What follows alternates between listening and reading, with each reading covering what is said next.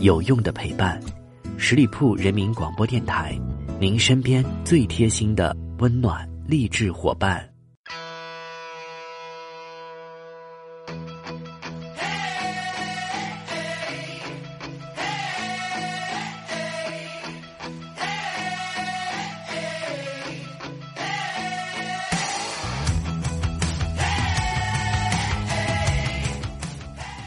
Hello，各位亲爱的耳朵们，欢迎你们继续停留到十里铺人民广播电台的精彩节目。现在是出发吧，好奇心，我是晶晶。那最近这两天呢，各大宣传媒体几乎是被一个非常有名的台风给霸占了，那就是我们听上去感觉非常甜美的山竹。作为今年的第二十二号台风，山竹来的异常的凶猛。早前呢，在菲律宾的时候，中心的附近最大风力就曾经达到过十七级，以至于到它登陆到广东的时候，中心的附近最大风力也为十四级左右。在各大媒体平台上，我们也算见识了一把台风山竹的猛烈袭击。那么，为什么山竹这么一个很温柔的名字，台风却如此的猛烈呢？而且，我最近都在思考一个问题：台风的名字到底是如何命名的呢？今天节目当中，我们就跟大家一起来探讨一下台风究竟是怎样命名的。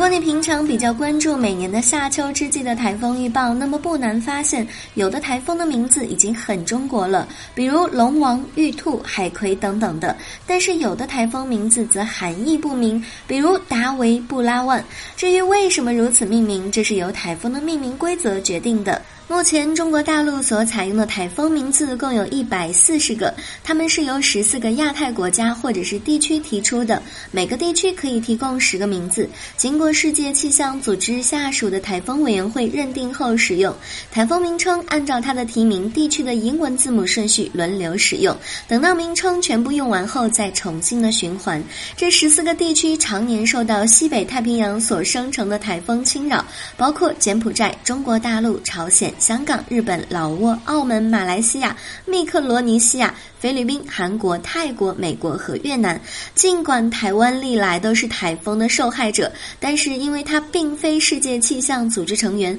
因此并没有台风的提名权。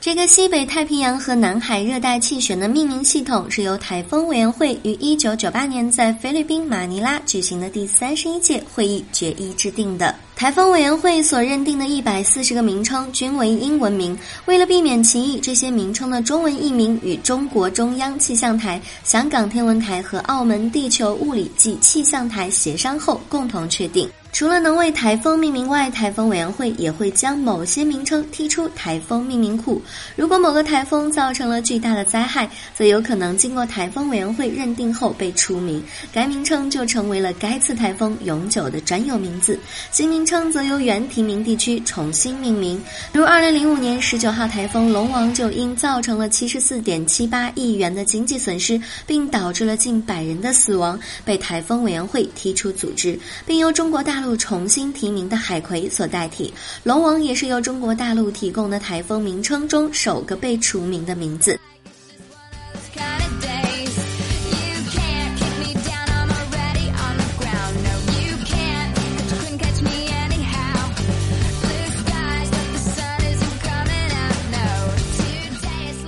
中国提出的名称包括龙王、悟空、玉兔、海燕、风神、海神、杜鹃、电母、海马、海棠。其中呢，龙王和海燕被海葵和白鹭所代替。被除名的海马将于二零一八年召开的第五十届台风委员会会议重新命名。不过，对于中国大陆来说，台风有名字不过有十七年的历史。在此之前，这些台风在中国只有自己的编号而已。在两千年之前，中国以年份加上当年生成的顺序的四位编码命名台风，比如将一九九八年的第一号台风命名为九八零一。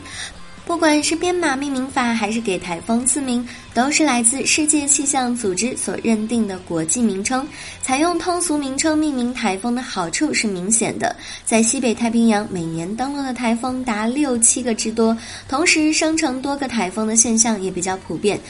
一九六零年八月，甚至同时出现了五个台风，以编号命名非常的不利于区分台风，特别是面对公众的时候。一九六零年的五人团台风路径分别是六零一四号台风卡门、六零一五号台风贝斯、六零一六号台风艾琳和六零一七号台风黛拉，以及六零一八号台风费伊以及六零一八号台风费伊。实际上，加勒比地区早在十九世纪就已经为飓风命名了。当时都是根据飓风登陆的胜利时间、船只名称等方式命名。比如，一八五零年，一艘名为 “Anti” 的船只在大西洋航行时，因遭遇飓风而遇难，这场飓风就因此被命名为了 “Anti”。而一个在劳动节当天侵袭佛罗里达州的飓风，则直接被命名为了 “Labor Day”。在其他地区，当时常采用的台风生成的经纬度来命名，这种由数字符号加字母同时组成的名称非常的繁琐。一八八七年，英国气象学家克莱门特·雷格开始在澳大利亚昆士兰的气象站用人名为飓风命名。最初采用的是希腊神话的人物，后来拓展到了波利尼西亚神话人物，甚至是当时的政客。此后，以人名为台风命名的方式被美国人发扬光大。此后，以人名为台风命名的方式被美国人发扬光大。一九四七年，设于关岛的美军联合台风警报中心开始以八十四一个女性的名字为西太平洋的台风统一命名。这些以女性命名的台风常和巨大的破坏联系到一起，饱受女权主义者的批评。一九七八年，美军联合台风警报中心开始以男性的名字和女性的名字交替命名，并且在次年将名称增加到了九十二个。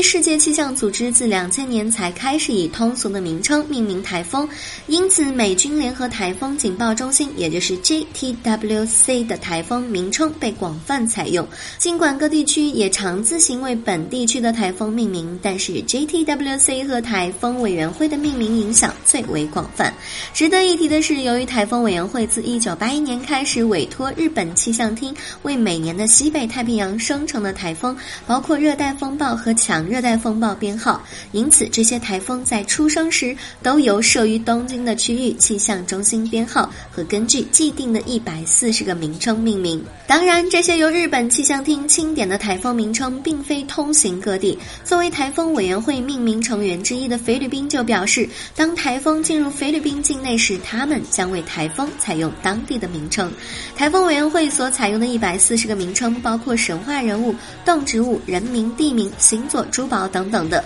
为了避免产生歧义或在不同文化间引起的冲突，含义多较为美好。比如总序列号一的名称达维由柬埔寨命名，意为大象之意。好了，以上就是今天节目的全部内容。不知道在听过节目之后，你有没有对台风的一个命名系统有所了解呢？节目最后依然要感谢朋友们的认真聆听。如果你对节目有任何的意见建议，都欢迎在下方留言。我看到的话呢，也会及时的回复大家。同时，依然要提醒朋友们来继续关注十里铺人民广播电台的微信公众号，每天都会有精彩的内容分享给大家。好了，即将到来的中秋节，就祝各位听众朋友们中秋快乐！我们下个星期再会吧，拜拜。